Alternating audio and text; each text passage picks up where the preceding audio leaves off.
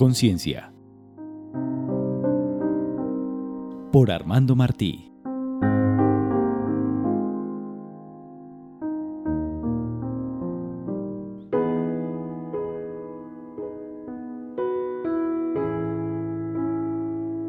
La meditación del amor.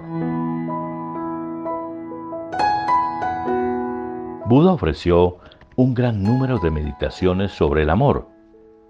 En cierta ocasión, cuando un grupo de monjes le dijo que los espíritus que vivían cerca del bosque en el que se hallaba su monasterio estaban haciendo sufrir a otras personas, Buda les enseñó el Metta Sutta, disertaciones sobre el amor. Quien desea alcanzar la paz debe ejercitarse en la rectitud y la humildad y ser capaz de pronunciar palabras afectuosas. De ese modo, sabrá cómo llevar una vida sencilla y feliz con sus sentidos en calma, sin dar cabida a la avaricia ni dejarse llevar por las emociones de la mayoría de la gente. Que esa persona no haga nada que los sabios no aprueben. Esta es la aspiración de esta persona. Que todos los seres vivos tengan felicidad y seguridad y que su corazón esté lleno de alegría.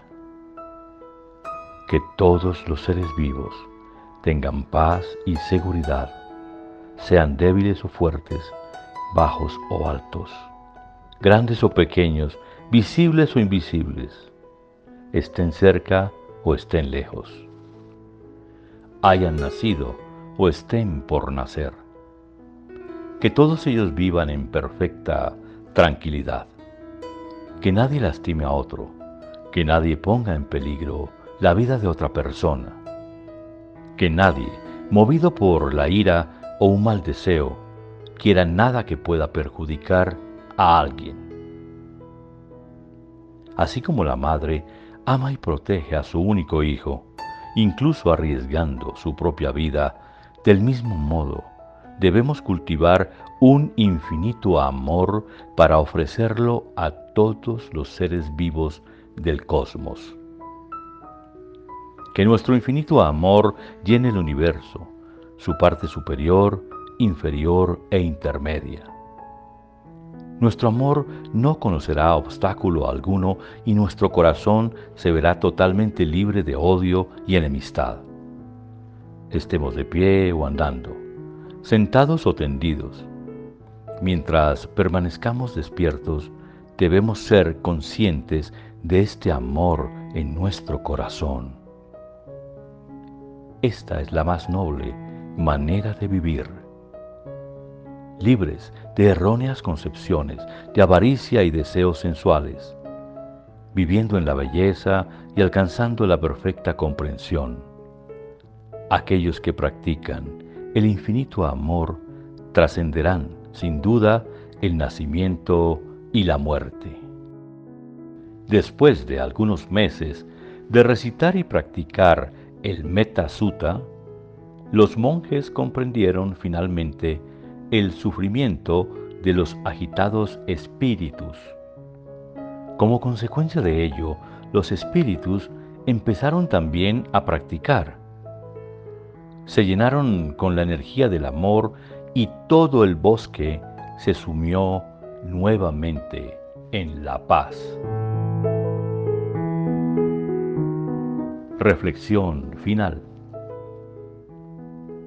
Cuando deseamos que todos los seres sean felices, surge en nosotros la aspiración de amar. Este deseo de amor impregna nuestros sentimientos, percepciones, formaciones mentales y conciencia y se manifiesta en todas nuestras acciones, palabras y otras actividades mentales. Los eventos que no son mentales ni físicos, surgidos tras esta aspiración, están también llenos de amor. En realidad pueden llamarse amor, ya que se arraigan en él. Dichos eventos determinan nuestras acciones futuras y están dirigidos por nuestra voluntad, anegada ahora de amor. La voluntad es la energía que dirige nuestras acciones y palabras. Lo mismo sucede cuando generamos compasión, alegría y ecuanimidad.